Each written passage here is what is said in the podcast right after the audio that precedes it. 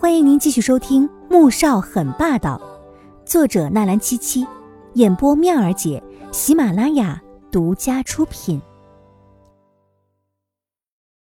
第五百三十集，黄天武愣住了。以前穆萧寒说过，赵老三没有能力制造那么多的意外，一定是有人在帮他，却没想到帮他的人竟然是纪明轩。赵显比他更加的震惊。你是被他胁迫的，所以故意编出这种谎言让我放弃报仇，对不对？在某种感情上，他根本接受不了这样的事实。没有，我没有。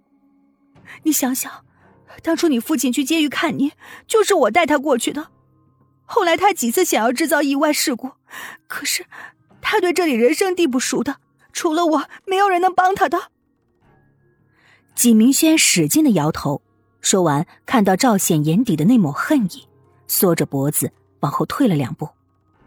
可是他想到自己来的目的，又咬着牙上前两步。赵显，你要恨就恨我，要报仇就报复我，是我欠你的，我欠了你们赵家的，我拿命赔。纪明轩说着，又朝着赵显走去。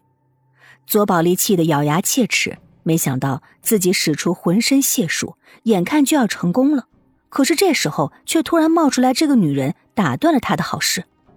他拿起旁边的手枪，朝纪明轩瞄准。赵显几乎是毫不犹豫的，猛然朝纪明轩撞过去。纪明轩被撞倒，赵显中枪。这一幕发生的猝不及防，而就在此刻，穆萧寒抬脚踹向了左宝莉的腰间。左宝莉一个不防，吃痛的倒在一旁，手枪飞出去。他挣扎着去捡枪，可是穆萧寒更快他一步，一把将他扑倒，坐在他身上，反手将他的双臂扣住，令他不得动弹。黄天武看着这干净利落的动作，许久才回过神来。可是看到男人坐在那啥也没穿的左宝莉的身上时，整个人都不好了。季明轩爬起来，惊魂未定。等他回过神来的时候，却发现赵显躺在地上，地上正沁着血。赵显，赵显，你怎么样了？赵显，你不要死，你不要死！纪明轩发疯的尖叫，爬到了赵显的身边，想去抱他，可又怕碰着他。看着他脸色一点点发白，身子抽搐着，急得抱着他的脑袋，使劲的扯着头发。简航带着人冲上来的时候。见人已经被制服，同时还见到了辣眼的一幕。黄天武和赵显同时被送进了医院。黄婷和穆宏博得知黄天武被解救，立刻冲进病房，将消息告诉了宋月影和魏秀秀。宋月影顿时坐起来：“小五，小五在哪？我要去看女儿，快，快带我过去。”魏秀秀也噌的坐起来：“我要去看我大孙子。”宋月影气得呕血，懒得跟他再计较，急急忙忙的穿上鞋出了病房。手术室门口，穆萧寒急得走来走去的。宋月影看不过去了：“萧寒，你别担心啊，剖腹产是没事的，一定会母子平安的。”穆萧寒点点头，又走来走去的。半小时之后，护士走出来，手里还抱着一个皱皱巴巴的婴儿。黄婷、宋月影。穆宏博、魏秀秀、穆言飞、米乐乐都围了上去。母子平安，但是因为孩子是早产，要放在保温箱里面一个月。谁是孩子的爸爸？过来看看孩子。穆萧寒快步走过去，目光死死盯着孩子看了几眼，这才看向了护士。我老婆呢？她人现在怎么样了？护士心想：有这么当爹的吗？许是小家伙感觉到了父亲的忽视。不爽的嗷嗷哭了两声，表示抗议。哎呀，护士，我来抱吧，我是孩子的奶奶。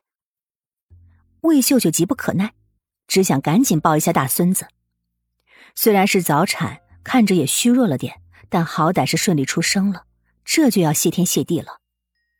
产妇还在缝针呢，现在要把孩子送到保温箱去。你们谁跟我去办一下手续？护士说这话时，看向了穆萧寒。然而，某个人只是伸长了头看向手术室的里面。啊，我我去，我去吧。魏秀秀舍不得撒手，大孙子越看越好看。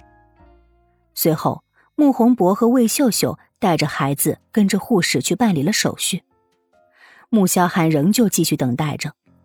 旁边，米乐乐瞧到这一幕，不由得惊悚的说：“你哥这巴当的，真是冷血无情啊！”穆言飞冷笑，斜睨他一眼：“切，你们女人可真难伺候。男人太关注孩子吧，说没老婆；现在只关注老婆，又说对孩子冷血。”米乐乐被噎住，抬脚朝着穆言飞的小腿肚子上踢去。